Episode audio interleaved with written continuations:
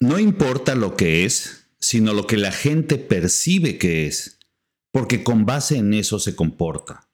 La percepción generalizada genera un estado de ánimo contagioso que impacta directamente en la actitud del personal. El mundo cambia y las organizaciones deben adaptarse. La transformación es una constante. En este espacio te compartiré mi manera de entender a las organizaciones, más allá de los libros clásicos de administración y con base en 25 años de asesorar a empresas reales, con situaciones reales y con personas reales. Quédate. Bienvenidos, Desafiando Paradigmas del Management con Gerardo Medina. Hola, ¿qué tal? Yo soy Gerardo Medina y esto es Desafiando Paradigmas del Management.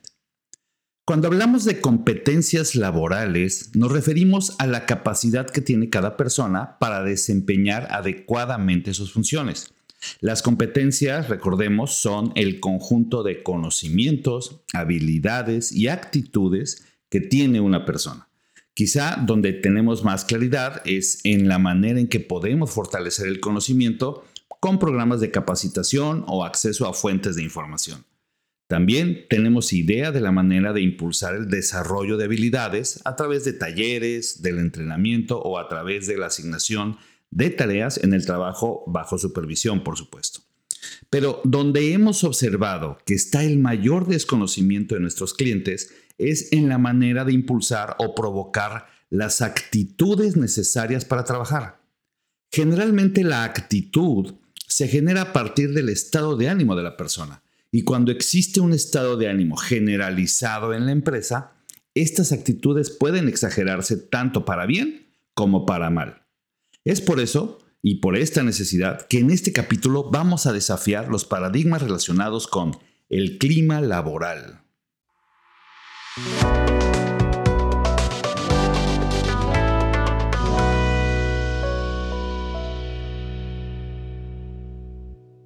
Durante muchos años hemos trabajado con clientes que dentro de sus indicadores o métricas realizan estudios de clima de manera recurrente. Generalmente lo hacen cada año eh, o en determinada temporada del año. Eh, ahí aplican encuestas de clima, eh, ya sea desarrolladas por ellos mismos o a través de la contratación de empresas que ya tienen estos instrumentos para medir y evaluar el clima laboral. Pero también hemos observado que en muchos casos esta actividad se hace eh, con un enfoque operativo, es decir, solo porque forma parte de la función del área de capital humano y porque siempre se hace, y no porque realmente sea algo que se tome como un insumo para diseñar las estrategias de la empresa. En muchos casos se piensa que el simple hecho de preocuparse por preguntarle a la gente cómo se siente ya es una acción que demuestra la preocupación que tiene la empresa por los empleados y por lo tanto pues prácticamente ya no se hace nada a partir de los resultados. A veces se presentan ante la dirección, se reflexiona sobre la percepción de la gente y, en el mejor de los casos se generan ideas de proyectos o acciones para atender algunos de los temas que salen ahí, eh, pero que en la realidad pocas veces se terminan llevando a cabo. En algunos casos, los resultados de los estudios de clima se utilizan como herramientas políticas internas eh, para criticar a los directores o líderes con los peores resultados, eh, porque en muchos casos estos directores se sienten atacados. Eh, y cuando se sienten atacados, pues buscan indagar entre su equipo el por qué califican así, por qué, por qué se manifestaron de esa manera. Y a veces estas investigaciones generan en la gente temor a represalias. Y al final la gente se vacuna ante este tipo de estudios y prefiere mejor contestar como si todo estuviera bien, porque saben que ni se va a hacer nada para mejorar y solo puede traerles repercusiones y malos, eh, malos estados de ánimo de su jefe en caso de que los resultados no sean positivos. Eh, y de verdad, cuando estamos trabajando con clientes, particularmente en proyectos de transformación cultural, la gente llega a confesar que responden estos estudios eh, con lo que saben que los jefes quieren escuchar y no con lo que realmente pasa en la empresa. Eh, por cierto, me gustaría reiterar también que el estudio de clima no es un estudio de cultura. eh, trabajar en la cultura de una empresa no es hacer estudios de clima para que la gente se sienta bien. Ya lo hablamos en el capítulo relacionado a la cultura ideal y también a, cómo transformar la cultura, ¿no? En el que pues traté de dejar claro que la cultura de una empresa tiene que ver con las prácticas de comportamiento que son recurrentes y compartidas por el personal de la empresa que se originan por las reglas y normas establecidas, por la manera de hacer el trabajo que está definido y por supuesto que esto se deriva de las creencias de los directores o de los fundadores. Entonces, eh, mientras que un estudio de clima, por su parte, refleja el estado de ánimo de las personas. Claro que la cultura como tal afecta el estado de ánimo de las personas, pues sí, ¿no? Eh, estas prácticas recurrentes pues llegan de repente a afectar el estado de ánimo de la gente y por eso tienen una determinada actitud, pero son cosas completamente distintas. Una tiene que ver con comportamientos arraigados, con prácticas, y el clima tiene que ver con el estado de ánimo de la gente. Son dos cosas completamente distintas.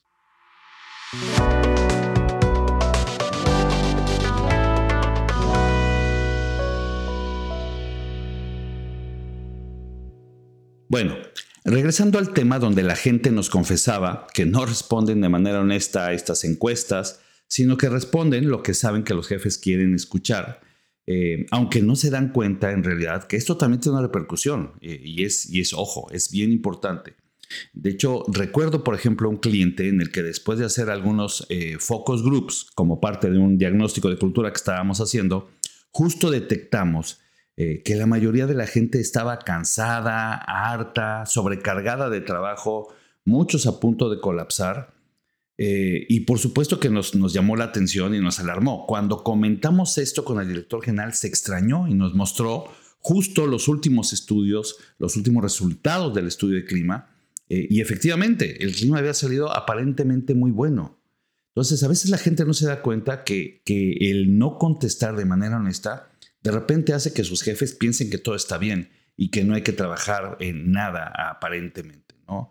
Eh, indagando en corto, nos dimos cuenta de que la gente prefiere simular para evitar posibles represalias y, ya, quitarse, quitarse el problema, cumplir y listo. Eh, y esto se ha convertido en una práctica recurrente en muchos clientes. ¿no? Esto de las encuestas a veces no le da a la gente la importancia porque saben que terminan eh, sin pasar nada y solo generan, pues a veces molestia en sus jefes. Y esto lo hemos detectado en prácticamente todos los clientes en los que trabajamos, por ejemplo, temas de cultura, ¿no? Al final la gente ya ha perdido la confianza en este tipo de instrumentos eh, y la percepción generalizada es que pues nada sirve, decir la verdad, eh, si no pasa nada. Y por el contrario, pueden tener repercusiones. Y por más que nosotros les demostremos que a pesar de que nosotros somos consultores externos, que nadie de la empresa tendrá acceso al detalle de las respuestas, la gente piensa, eh, quizá es un gran mito a lo mejor, ¿no? porque no lo han comprobado, pero la gente piensa que siempre existirá la posibilidad de detectar quién respondió qué y por ello mejor se cuida. Y esto pasa de la misma manera en las evaluaciones del desempeño, por ejemplo cuando les toca evaluar a sus jefes en aquellos modelos 360, eh, terminan no siendo realmente honestos. Nunca calificarán a su jefe mal, nunca dirán realmente lo que les molesta. Siempre evaluarán a sus jefes eh, bien o dentro de los parámetros bien, ¿no? Con las mejores calificaciones, porque la gente en realidad percibe que es mejor decir lo que los jefes quieren escuchar que decir lo que perciben realmente. Eh, y, esto es lamentable porque, porque existe siempre una brecha entre lo que la gente realmente siente y lo que logran manifestar. Claro que los jefes no tienen la culpa porque ellos no son adivinos, ¿no? Ellos pueden pensar que las cosas están bien eh, y la gente a veces no se da cuenta de esto, pero todo es como un ciclo vicioso, ¿no? Donde eh, pues no pasa nada, puedo tener repercusiones, mejor digo las cosas y todos felices y contentos y así por año se pueden estar llevando estudios de clima. Así es que eh, si tú te dedicas a hacer esto, tienes eh, un puesto directivo, ejecutivo, ¿no? cuando revises estos estudios, pues no te fíes del todo de los resultados, eh, porque en la gran mayoría de las veces no te dice realmente lo que está pasando.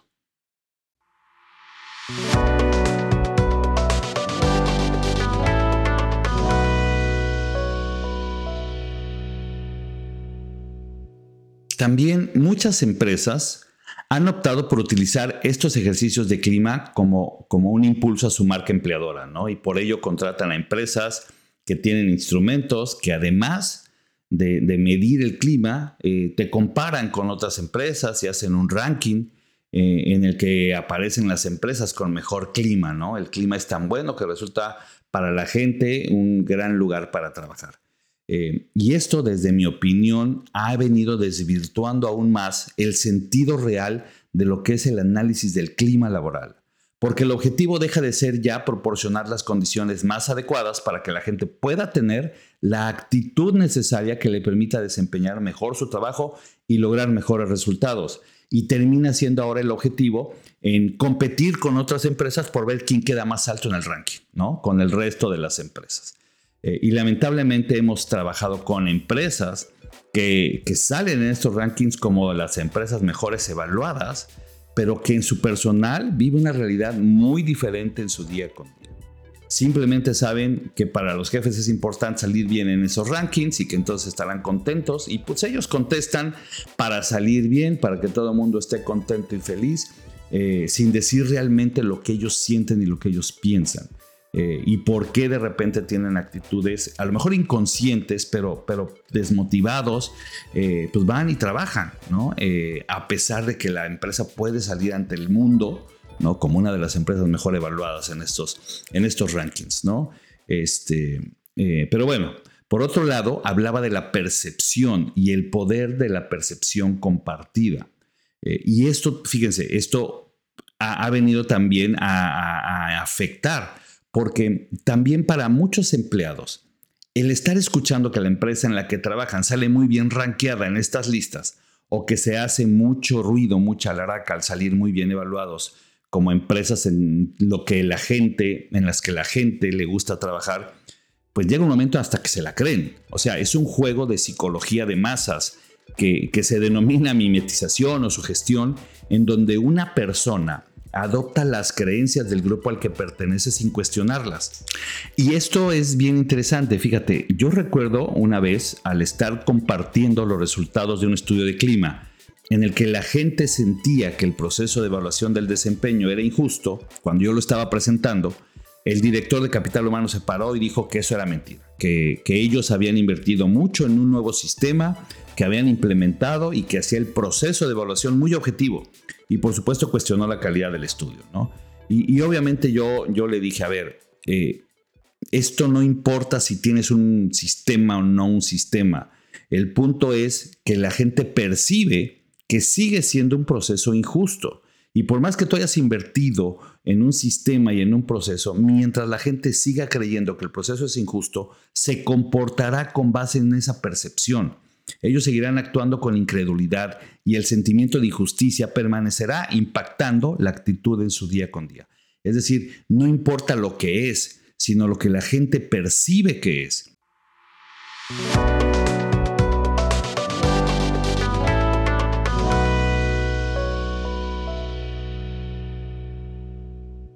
Eh, hemos visto ejemplos, ¿no? Yo también recuerdo un cliente con el que estábamos trabajando en un estudio de clima también, donde la gente se quejaba de que sus líderes no eran buenos, ¿no? que no tenían este sentido de, empatía con las cosas personales, eh, con lo que estaba pasando con, los empleados y demás.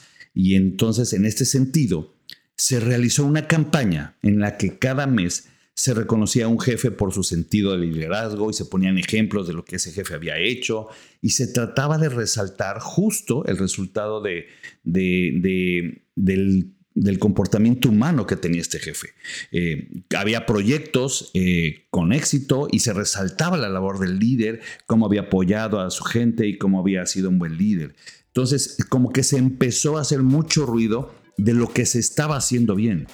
No se cambió nada en realidad, pero le empezó a cambiar la percepción de la gente. La gente al estar escuchando en todo momento que los líderes por acá y los líderes por allá, de repente se la empezaron a creer y fue bien interesante cómo en el siguiente estudio de clima, eh, la gente eh, respondió que, el estilo de liderazgo y que los temas de liderazgo habían mejorado muchísimo, cuando en realidad no se había hecho nada. Lo único que se había hecho era, digamos, compartir y hacer mucha difusión de las cosas que se hacían bien. Eh, y por eso digo que es importante la percepción, no es tanto qué hice o qué no hice, si estoy haciendo las cosas bien o mal, sino cómo lo está percibiendo la gente. Entonces, eh, eh, a veces estas cuentas de clima de los rankings hacen que la gente se crea que efectivamente está en un mejor lugar para trabajar y aunque en su día con día diga, ay caray, pues este tipo de cosas no me gustan, pero bueno, pues por algo la gente, mis compañeros están a gusto y yo creo que entonces yo tendría que estar a gusto también. Y de repente eso se empieza, es como el famoso Coco Wash, eh, y la gente se empieza a creer que sí. Entonces, eh, cuidado, aunque este tipo de encuestas de ranking pueden desvirtuar, a la hora de la hora también pueden convencer a la gente y eso obviamente va a afectar y va a impactar la actitud que esta persona tenga en su día con día.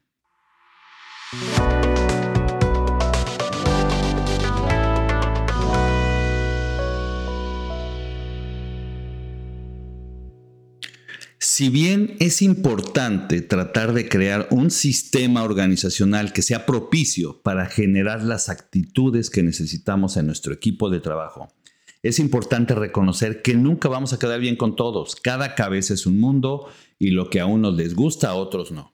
Pero lo importante de los estudios de clima, al menos, es poder identificar las preferencias de la mayoría para tratar de crear las condiciones propicias donde esa mayoría pueda tener la actitud que necesitamos para lograr los resultados del negocio, para desempeñar sus funciones de manera adecuada. Recuerda, de nada sirve tener gente con conocimientos y habilidades si no creamos las condiciones de trabajo para que puedan sentirse bien y que su estado de ánimo facilite justo la actitud en el trabajo que complete esos conocimientos y habilidades que ya tienen y los haga competentes para lo que se necesita. Por lo tanto, los estudios de clima no deben perseguir tan solo tener un lugar en un ranking de empresas, sino identificar los temas que se deben mejorar en la organización porque eso influye en el estado de ánimo de nuestro personal. También los resultados deben dar pie a acciones para mejorar o resolver los temas críticos. Es decir, deben diseñarse planes de mejora concretos que trabajen en los temas prioritarios. Y si se hace con el involucramiento y participación del personal, sería mucho mejor porque esto mejora la credibilidad en este tipo de esfuerzos, desde el instrumento y por supuesto en lo que viene después del instrumento a partir de los resultados. Y por consecuencia, pues se mejora el nivel de honestidad con el que el día de mañana van a volver a responder a este tipo de instrumentos, porque la gente ve que sí se está haciendo algo.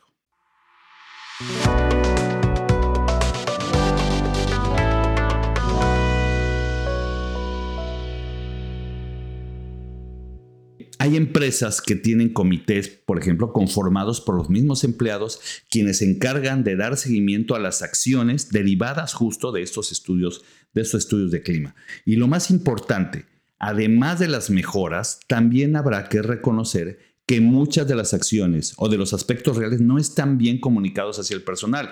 Hay veces que las empresas hacen un montón de cosas buenas, pero que son el secreto mejor guardado. Así es que es importante también no solo hacerlo, sino, sino comunicarlo, sino difundirlo, porque la percepción, insisto, es bien importante. De nada sirve que hagamos cosas si la gente no lo percibe, no lo ve. Eh, ellos pueden seguir pensando que seguimos eh, con un modelo, con una cultura, con un modelo de trabajo que no es el adecuado, cuando ya en realidad las cosas cambiaron. Entonces, en este sentido, las estrategias de comunicación deben de enfocarse a justo comunicarle a la gente las cosas buenas que tiene la empresa, particularmente en aquellos aspectos que se han identificado como que a lo que la gente más le importa. Eh, recuerda que a veces tiene más impacto modificar la percepción que modificar a la organización per se. Ya hablamos del tema de comunicación interna en otro capítulo y de la importancia que tiene realmente tener gente con pensamiento estratégico en las áreas de comunicación y no solo levanta pedidos en estas áreas que resulta a veces tan importantes y tan críticas para la empresa. Modificar la percepción también ayuda a que la gente tome más en serio estos estudios y sea más abierta y honesta al responderlos. Por eso las áreas de comunicación interna resultan críticas en cuanto a la percepción que tiene el personal sobre las cosas que se hacen o no se hacen en la empresa, porque esa percepción determina el estado de ánimo con el que la gente trabaja y enfrenta los retos que como organización se tienen. Ya saben, en este mundo tan volátil, incierto, complejo y ambiguo. En TRAD, simplificamos la manera de implementar los cambios que tu empresa necesita y obtener resultados visibles en el corto plazo. Sin complicaciones. De una manera práctica pero efectiva. Además, nos adaptamos a tus tiempos, recursos y posibilidades con proyectos diseñados a la medida. En TRAD no gestionamos el cambio, lo implementamos.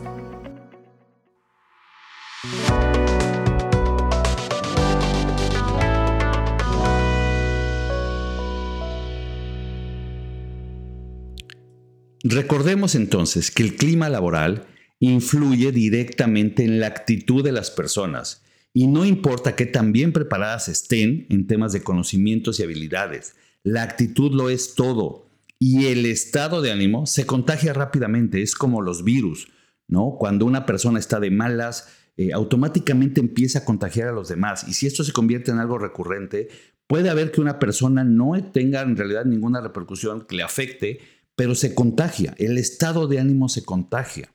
Y de repente podemos ver organizaciones con gente muy capaz, que tiene muchos conocimientos, muchas habilidades, eh, pero que su actitud en el día con día, su estado de ánimo, no es el adecuado y por lo tanto no logran los resultados que podrían lograr. Y por el contrario, también nos ha tocado ver empresas en las que a lo mejor no tienen a la mejor gente con las mejores habilidades y con las mejores credenciales, pero que el estado de ánimo de todos es tan, tan agradable, tan contagioso, que la gente realmente hace su mayor esfuerzo y logran mucho mejores resultados, resultados extraordinarios. La actitud en realidad es algo que viene a complementar la capacidad de la gente y es lo que hace realmente que una empresa destaque. ¿no? Entonces es importante dejar de pensar eh, que todos estos estudios son solo para rankearnos en una lista de las empresas donde la gente quiera trabajar, eh, porque en realidad el, el valor de esos estudios tiene que ver con identificar, atender lo que está preocupándole a la gente para generar las condiciones de trabajo, las condiciones en la empresa que permitan aprovechar al máximo ese potencial. Y lo más importante, me aseguro también de que eso se está comunicando.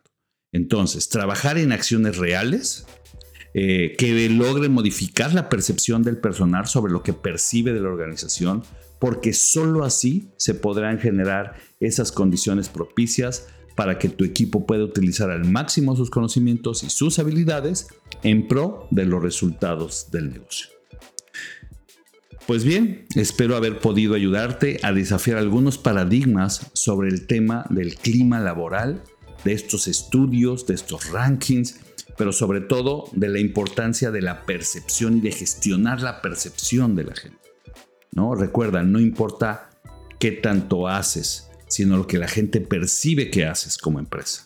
¿Y, por qué? Porque esa percepción es la que va a generar ese estado de ánimo y ese estado de ánimo es el que va a provocar la actitud con que esas personas enfrentan los retos del día con día. Así es que bueno, recuerda que si quieres mayor información para ti o para tu empresa en este tema, nos puedes contactar a través de trad.mx, thrad.mx o en nuestras páginas en las diferentes redes sociales. Y a mí en lo personal, como siempre, me puedes contactar a través de mis redes sociales como arroba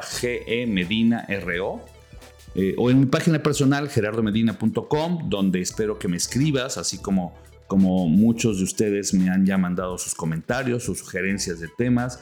Eh, muchos de estos temas y el enfoque eh, tiene que ver con eso, con lo que ustedes me piden. Así es que bueno, espero que me escriban. Yo les responderé con todo gusto. Así es que bueno, estaremos trabajando para tener más temas relacionados a lo que ustedes nos vayan nos vayan pidiendo. Así es que bueno, muchas gracias, muchas gracias por escucharnos eh, y nos vemos en otro capítulo más de Desafiando Paradigmas del Management. Hasta luego. Esto fue Desafiando Paradigmas del Management con Gerardo Medina.